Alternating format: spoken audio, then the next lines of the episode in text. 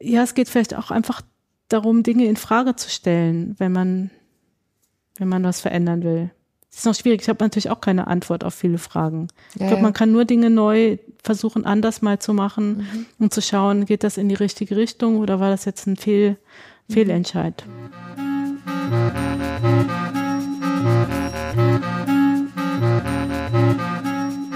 Willkommen zum Morgenbau, dem Architekturpodcast mit Gesprächen zum nachhaltigen Bauen. Ich bin Anne Isop und ich treffe mich hier mit Menschen aus der Baubranche um von Ihnen zu erfahren, wie Sie über Nachhaltigkeit im Bauwesen denken und wie Sie das in Ihren Bauten umsetzen. Heute spreche ich mit Claudia Thiessen. Claudia Thiessen ist Architektin in Zürich. Sie war maßgeblich an der Entwicklung des Hunziger Areals beteiligt. Das Hunziger Areal ist ein Quartier in Zürich, das von einer Genossenschaft gebaut wurde. Eigentlich ist es so eine Art Übergenossenschaft, also kleine, junge Wohnbaugenossenschaften haben sich mit etablierten zusammengetan, um gemeinsam ein Stück Stadt zu entwickeln. Aufmerksam geworden bin ich auf dieses neue Stadtquartier an einer früheren Folge dieses Podcasts. Eigentlich war es die erste Folge von Morgenbau, wo meine Gesprächspartnerin dieses Quartier als eines erwähnte, das sie als sehr vorbildhaft ansieht. Etwas später hatte ich dann in St. Pölten die Gelegenheit, einen Vortrag von Claudia Thiessen anzuhören, und ich war sehr beeindruckt, mit welchem Einsatz Sie und Ihre Kolleginnen und Kolleginnen aus der Schweiz versuchen, etwas im Bauwesen zu verändern. Im Vorgespräch zählte Claudia Thiessen dann auch Themen auf, an denen sie gerade arbeiten. Und da gab es einen kleinen Versprecher, der doch sehr viel aussagt über ihre Motivation. Sie sagte, das sind Themen, an denen wir weiterarbeiten müssen. Nein, nicht müssen wollen. Eigentlich müssen wir ja gar nichts. So lässt sich auch erklären, wie sie den Elan finden, immer wieder Standards in Frage zu stellen, um nach neuen Wegen für ökologisches Bauen zu suchen. Das Gespräch mit Claudia Thiessen fand dann aber nicht im Hunziger Areal, sondern an einem ganz anderen Ende von Zürich statt. Hier arbeitet sie in einem Büro- und Atelierhaus, das ebenfalls genossenschaftlich organisiert ist. Im obersten Geschoss von diesem Haus gibt es neben dem Café einen Gemeinschaftsraum und dort haben wir uns dann für das Gespräch zusammengesetzt. Was würdest du sagen, ist aus deiner Sicht das Besondere an dem Hunziker Areal? Das Besondere am Hunziker Areal ist eigentlich einerseits die Größe und der Anspruch, dass man nicht sagt, wir bauen einfach Wohnraum oder eine Siedlung, sondern wir bauen ein Stück Stadt, einen ganzen Quartierteil und es geht nicht um die reine Wohnraumversorgung, sondern es geht auch um ähm, Stadtentwicklung. Ähm, und wie können wir auch in diesem relativ großen Maßstab, da wohnen ja 1200 Personen auf diesem Areal, ähm, ein Genossenschaftsprojekt so organisieren, dass auch Menschen in dem Maßstab sich ähm, identifizieren mit der Genossenschaft und sich engagieren und sich auch als Teil dieser, äh, dieses Projekts und dieser Genossenschaft verstehen. Du hast gesagt, ihr wolltet ein Stück Stadt machen, also nicht ein einzelnes Projekt. Also keine Siedlung. Genau, das, das, das Motto ist immer Quartier statt Siedlung. Mhm. Mhm. Und ähm, ist euch das gelungen? Also ich denke, es ist insofern gelungen, als dass das tatsächlich auch ähm, Erdgeschossnutzung hat, die, die auch ausstrahlen ins Quartier, die auch eine gewisse Grundversorgung für die ähm, BewohnerInnen des Areals bieten. Also es gibt Kinderbetreuung, es gibt einen Bäcker vor Ort, es gibt ähm, Restaurant, es gibt ähm, ganz viele Alment, so heißen unsere Gemeinschaftsräume, die, die einiges ermöglichen. Und ich denke, das ist ein Stück weit tatsächlich ein, ein, ein lebendiges Stück Stadt geworden, vor allen Dingen, wenn man sieht, dass es im Umfeld zum Teil noch nicht so gelungen ist. Kannst du nochmal zurückgehen zum Anfang? Also welche Stimmung war da? Mit welcher Motivation seid ihr gestartet? Ähm, das ist jetzt halt sehr subjektiv. Also was für mich natürlich spannend, aber zum Teil auch neu war, so die Zusammenarbeit mit diesen traditionellen Genossenschaften. Also der Vorstand war doch auch geprägt äh, von, von älteren ähm, Männern vor allem, die also damals Präsidenten von ja, gestandenen Genossenschaften mit ihren Vorurteilen und ich als eine der wenigen VertreterInnen der jungen Genossenschaft, die natürlich auch gewisse Vorbehalte hatte, aber auch eine gewisse Neugier.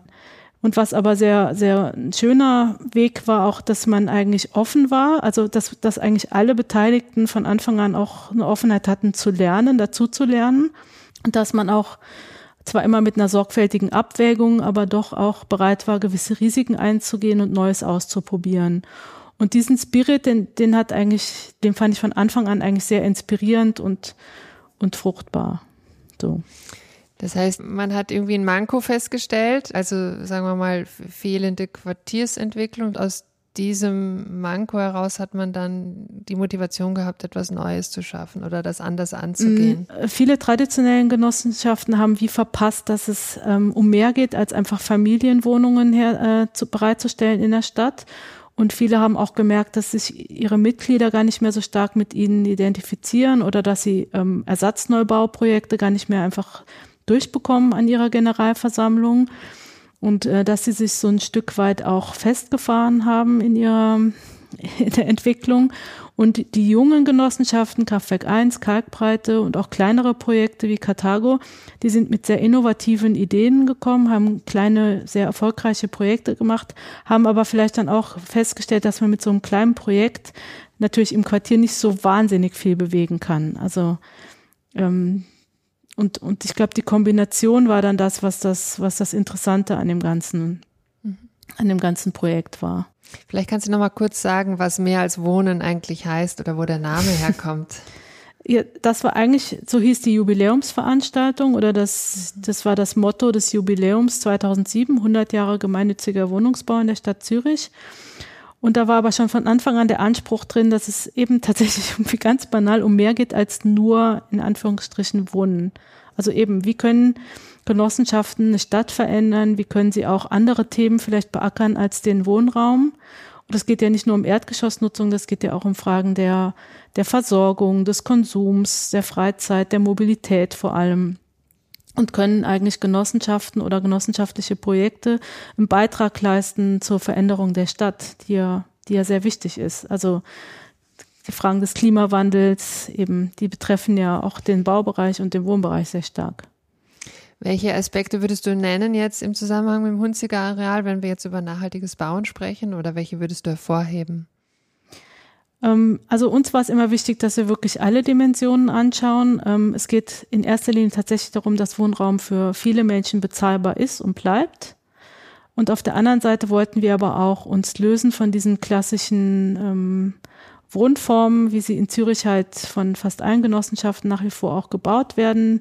Also wir wollten wirklich auch diese innovativen Wohnformen, die die jungen Genossenschaften schon angefangen hatten, Großhaushalte, mehr gemeinschaftsfördernde Wohnräume ähm, weiterentwickeln. Wir wollten aber auch im technischen Bereich Dinge in Frage stellen. Also wir bauen ja in der Schweiz und in Zürich, das heißt, wir bauen sehr hochwertig, auch zum Teil sehr teuer und haben auch gesagt, ja, wir müssen vielleicht auch Dinge in Frage stellen. Braucht es wirklich immer so viel Technik? Können wir Dinge auch vereinfachen? Und natürlich ging es auch darum, Konsum in Frage zu stellen, Flächenkonsum, Geräte, Apparatekonsum und so weiter. Das waren so die Hauptthemen. Kannst du ein Beispiel nennen für dieses technisch einfacher Bauen? Also ein Beispiel Lüftung. Ähm, in Zürich sind sehr viele Gebäude, die ökologisch nachhaltig sind, nach dem sogenannten Minergie-Label gebaut. Und dieses Label schreibt vor, dass man eine kontrollierte Lüftung einbaut, Zuluft-Abluftsysteme, wir haben dann gesagt, das muss doch auch einfacher gehen, weil das sind hohe Unterhaltskosten, hohe Stromkosten haben einfachere Lösungen gesucht, die eine ähnliche Behaglichkeit ähm, bieten, die ausgewertet auch und festgestellt, eben man kann auch Dinge weglassen und vereinfachen, ohne dass man jetzt ähm, groß eine Einbuße in der Behaglichkeit hat. Ihr habt ja von Anfang an bei dem Hunziker Areal diese 2000 Watt Ziele verfolgt. Mhm. Kannst du vielleicht kurz erklären, was 2000 Watt Ziele sind? Also im, im Grundsatz ist ja 2000 Watt äh, Gesellschaft bedeutet ja vereinfacht gesagt, dass äh, jeder Mensch, wenn er permanent nur, nur in Anführungsstrichen 2000 Watt verbraucht, dann wäre die Welt wieder in einem ökologischen Gleichgewicht. In, in der Schweiz oder in Zürich sind wir im Durchschnitt, glaube ich, immer noch über 6000.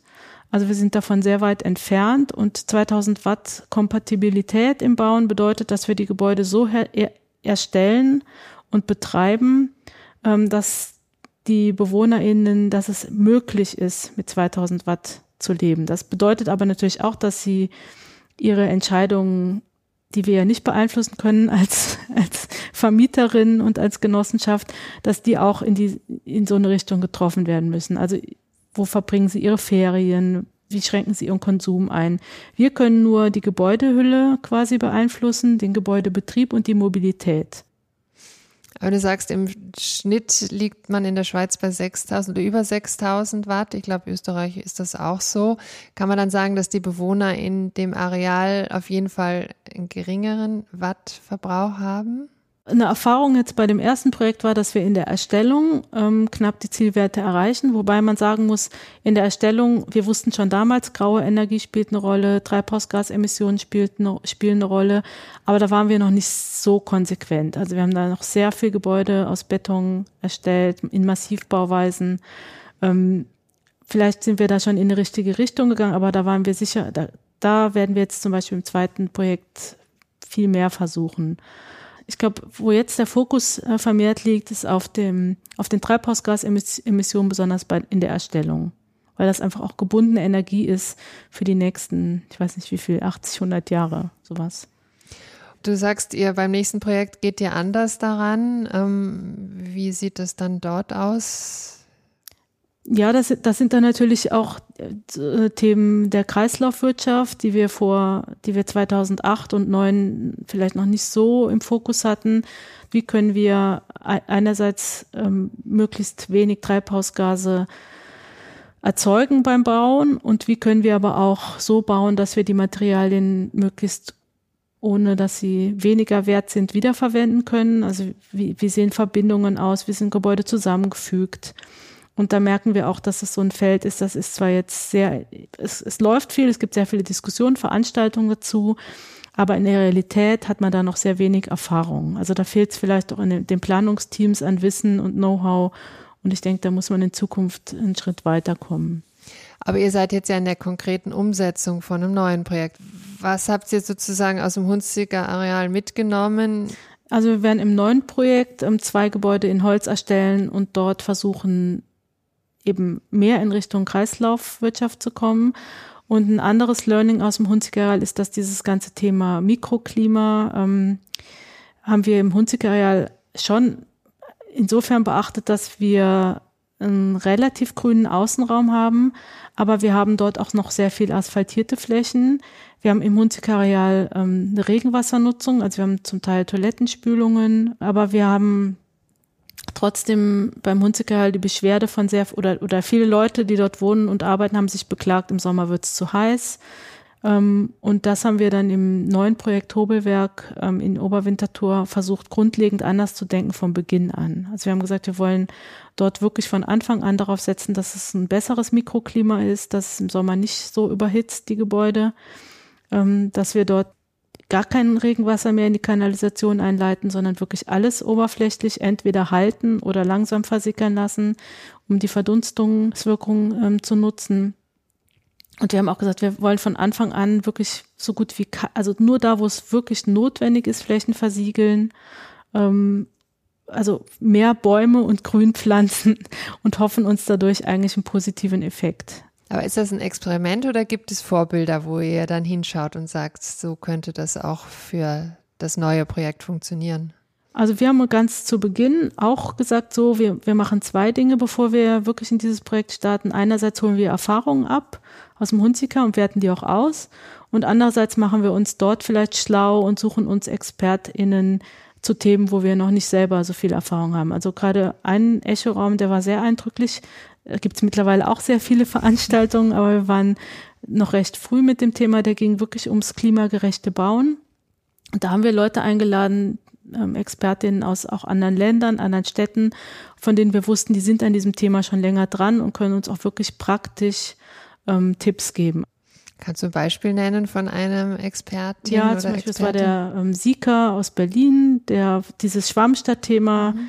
ähm, den Vornamen habe ich jetzt gerade leider vergessen, der dieses Schwammstadtthema sehr stark äh, bearbeitet und der hat uns wirklich konkret auch erklärt, was müssen wir, wie sieht das unter der Erde aus, damit das Wasser dort länger vorgehalten wird. Mhm. Mhm.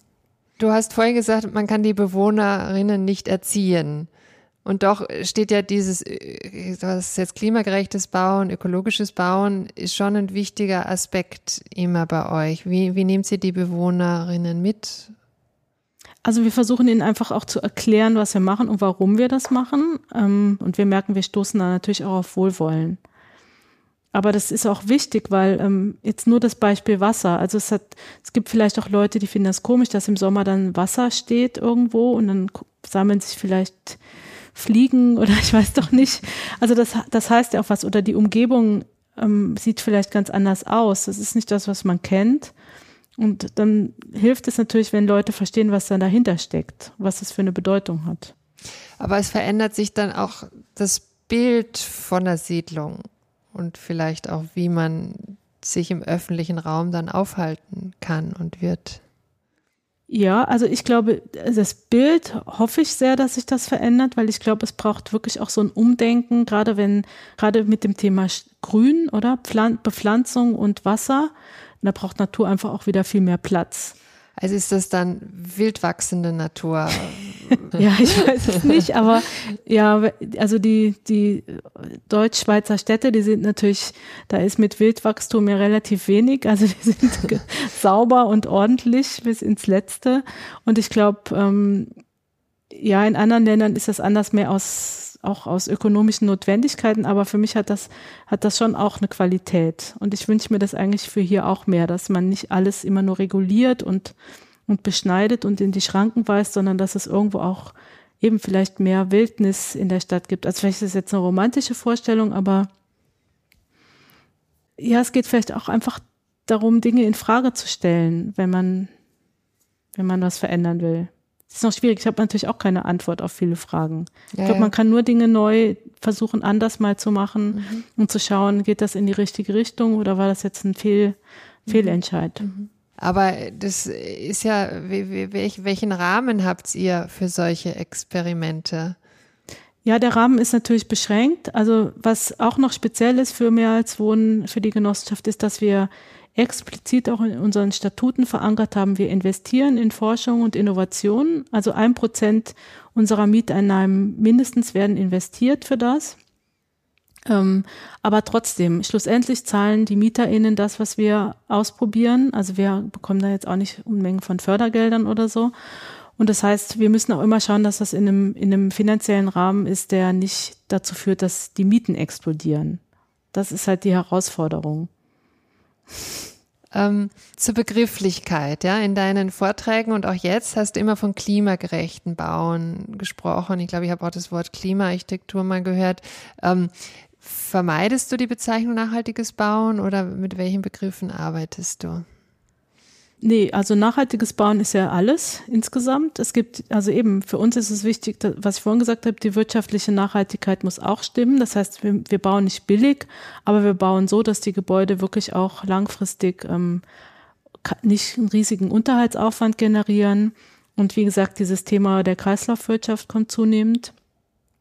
Und äh, es, es geht natürlich auch um soziale Nachhaltigkeit. Da gibt es auch oft Zielkonflikte oder mit der ökologischen Nachhaltigkeit, gerade jetzt im, im, in der Umgebung und im Außenraum. Schon nur beim Thema Dach. Natürlich wollen die Bewohner in eine Dachterrasse. Natürlich will die Genossenschaft Strom produzieren auf dem Dach. Und wenn man dann das Mikroklima verbessern will, muss, braucht es auch noch eine in, intensive Begrünung. Und das muss dann alles Platz haben. Und das, das heißt, es ist immer ein Abwägen. Ja. Und ähm, aber natürlich spielen immer alle Nachhaltigkeitsdimensionen eine wichtige Rolle. Gibt es für euch äh, ja, andere Architekten, die ihr interessant findet und verfolgt? Also was, was, was ich schon sehr wertvoll finde, auch für unsere Arbeit, ist, dass wir sehr viel Austausch haben.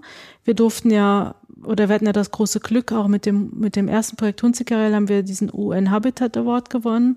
Und der hat uns ermöglicht, dass wir wirklich auch weltweit in Austausch gekommen sind mit anderen Projekten, im Wissen, dass vieles nicht übertragbar ist. Und auf der anderen Seite haben wir aber gemerkt, natürlich gibt es sehr viele Dinge, die wir lernen können von anderen. Ähm, eben zum Beispiel, dass nicht alles immer so kompliziert organisiert sein muss wie bei uns oder dass nicht alles immer so perfekt äh, sein muss, sondern dass man vielleicht einfach auch mal Dinge macht und angeht.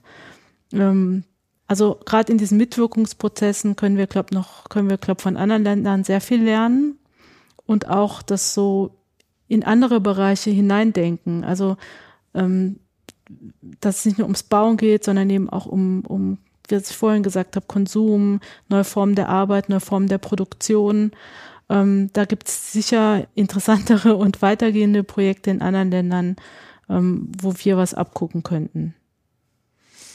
Bei dem Vortrag in St. Pölten, wo du und deine Kollegen referiert haben, da hatte ich irgendwie eher den Eindruck, ihr seid verzweifelt. Also, dass du hast auch gesagt, dass es ein Umdenken geben muss und mhm. man irgendwie den Eindruck hat, ihr stößt aber auch an Grenzen, wo ihr eigentlich drüber wollt und nicht kommt. Ich glaube, das ist mehr so, dass man merkt, man versucht zwar was Gutes zu machen, aber und man, man, man, man schafft vielleicht einigermaßen gute Beispiele ähm, und lernt und entwickelt sich weiter, aber, aber das große Ganze mhm. ist halt, ist halt schwierig zu beeinflussen. Aber das ist, glaube ich, eine Erfahrung, die jetzt nicht nur uns betrifft, das, das betrifft ja auch ganz viele andere, die sich engagieren. Aber das sind natürlich Prozesse, die sehr lange gehen. Und da fragt man sich halt, geht das alles schnell genug? Und das gleiche ist natürlich beim, beim Wohnraum oder beim Thema Wohnen, äh, eben in Kombination mit, wie entwickeln sich Städte. Geht das überhaupt schnell genug? Und ist der Einfluss groß genug? Können wir wirklich, können wir wirklich was verändern? Ich glaube, es, also da kommt so ein bisschen mein, ja, also meine Skepsis. das heißt, ihr, ihr, ihr schafft gute Beispiele, die zeigen, wie es gehen kann, aber es ist natürlich dann auch nur ein Tropfen auf den heißen Stein wahrscheinlich. Genau. Oder zumindest fühlt es sich so an. Ja. Was müsste passieren, dass das in die Breite kommt, also dass dieses neue Denken sich auch in die allgemeine Bau, Bauwesen verbreitet? Ja, ich glaube, dass, also ähm, Genossenschaften sind ja so eine Mischung, oder? Die, das ist ja, wenn ich Mitglied bin, bin ich eben, entscheide ich die wichtigen Dinge mit, bin auch, bin auch ein Stück weit verantwortlich für das, was passiert. Und ich glaube, das eine ist, dass man ähm, Menschen auch wieder mehr in die Verantwortung nimmt, ähm, was die Gestaltung des, des Umfeldes und des, nicht nur des Wohn-, sondern auch des Lebensumfeldes ähm, betrifft.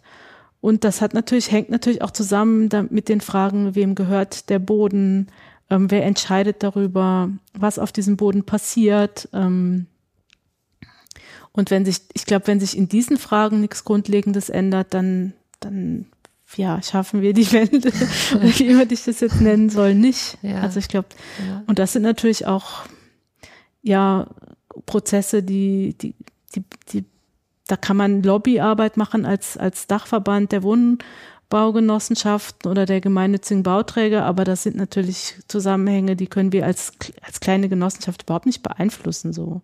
Muss man auch realistisch bleiben. Mhm. Ja, vielen Dank, ja.